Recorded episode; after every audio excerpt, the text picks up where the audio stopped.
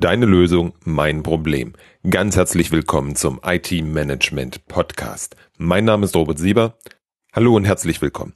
Entschuldige bitte, dass die Folge letzte Woche ausgefallen ist und erst heute erscheint. Ich habe es einfach nicht geschafft.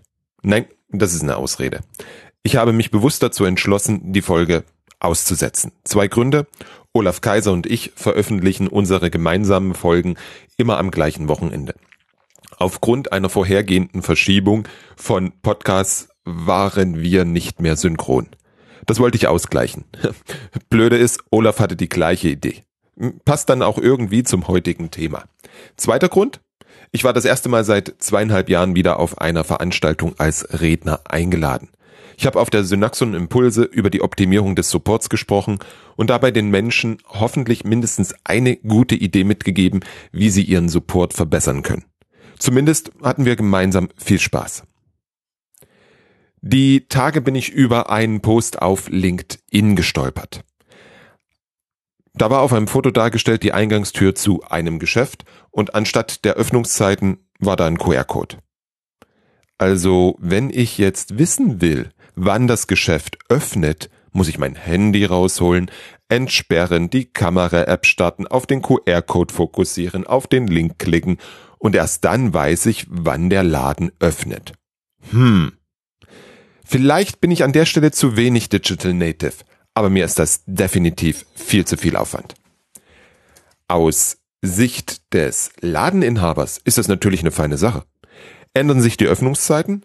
Dann braucht er das nur einmal im Internet ändern. Insbesondere hilfreich, wenn der Laden ein großes Einkaufszentrum mit vielen Türen ist.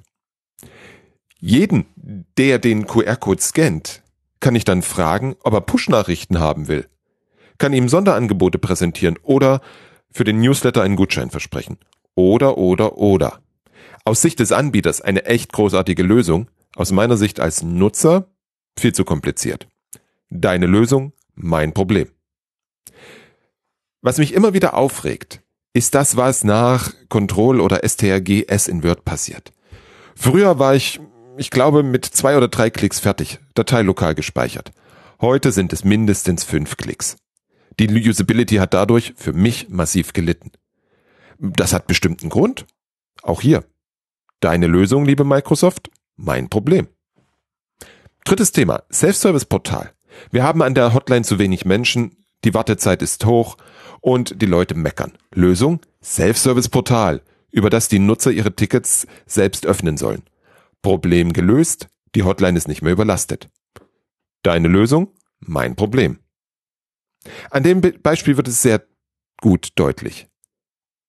Wir, wir haben ein Problem. Die Menschen sind unzufrieden mit der IT-Hotline. Warum? Weil sie lange darauf warten müssen, bis sie mit jemandem sprechen können. Warum? Weil es für die Anzahl der Anfragen zu wenig Menschen an der Hotline gibt. Warum? Weil wir viele Störungen haben und die Leute bei neuen Applikationen nicht geschult werden. Siehst du jetzt andere Ansätze, als ein Self-Service-Portal zu etablieren? Zumindest drängt sich die Idee mir nicht im ersten Schritt auf.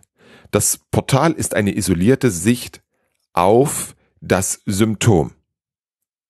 Machst du das, dann löst du für dich dieses Phänomen, also die langen Wartezeiten der Anrufer. Du löst weder das Problem an sich, noch wirst du zufriedenere Nutzer bekommen. Das grundlegende Problem wird nicht gelöst. Zwei Ansatzpunkte, das eigentliche Problem zu lösen, wären einmal die Anzahl der Störungen drastisch durch geeignete Maßnahmen wie Problem Management, Monitoring oder Automatisierung zu reduzieren und für bessere Ausbildung der Nutzer durch Schulung oder Key-User zu sorgen. Alles nur Beispiele.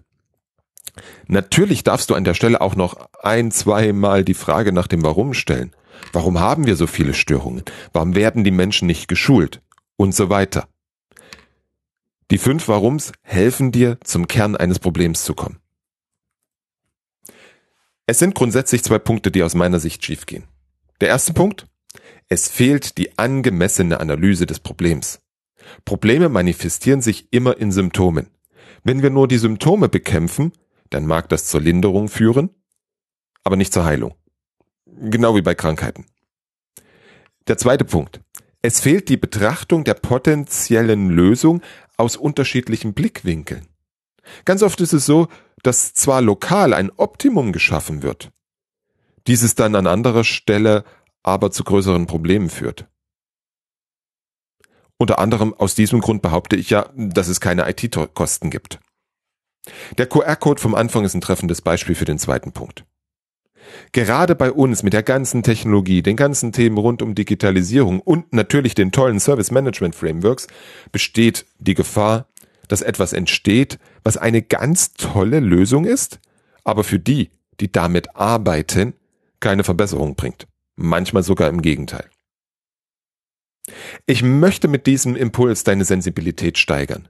Schau genau hin, was das eigentliche Problem ist. Schau genau hin, was deine Lösung mit denen macht, die sie nutzen müssen. Egal ob es um Prozesse, Tools, Services, UIs und natürlich die ganzen Regeln sowie die Governance geht. Für Services gibt es zwei wunderbare Werkzeuge, die dir dabei helfen. Das eine ist die Customer Journey und das zweite ist der Service Blueprint. In der Customer Journey schaust du aus Sicht des Nutzers auf deinen Service und erfährst, was er tut, warum er es tut, welche Probleme er hat und wie er sich dabei fühlt. Die Customer Journey wird auf Basis von halbstrukturierten Interviews oder Selbsterfahrungen erstellt. Sie ist ein wunderbares Werkzeug, natürlich richtig angewendet, um bestehende Services zu analysieren und einen Beitrag zur Entwicklung neuer Services zu leisten.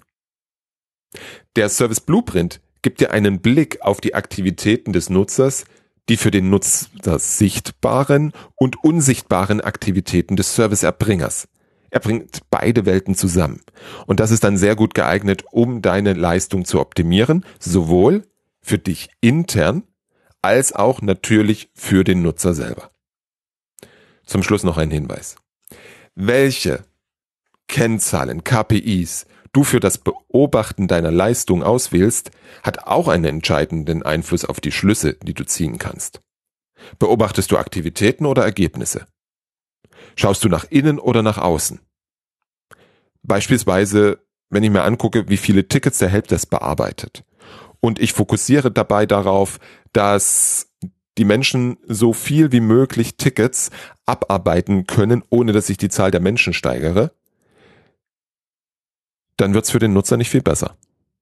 Messe ich dagegen diese Zahl, weil ich beobachten möchte, wie die Maßnahmen der Ticketvermeidung, die ich kontinuierlich durchführe, wirken, dann habe ich ein sinnvolles Ziel.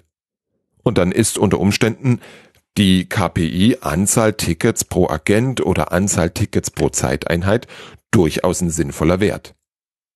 Also auch hier, nimm immer verschiedene Perspektiven ein und bewerte deine Ideen, deine Maßnahme aus diesen. Apropos KPI. Apple misst den Erfolg von Podcasts unter anderem an der Zahl der Rezensionen. Je mehr Rezensionen, desto weiter vorne in den Charts und umso mehr Menschen können von diesem Podcast profitieren. Das gilt natürlich auch für alle anderen Plattformen.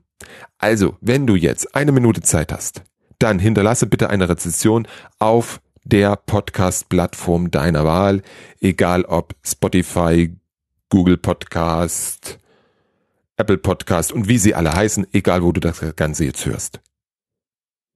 Hörst du es auf keiner Plattform, dann hinterlass gerne einen Kommentar unter dem Artikel oder schreib mir eine Mail. Ich freue mich auf dein Feedback.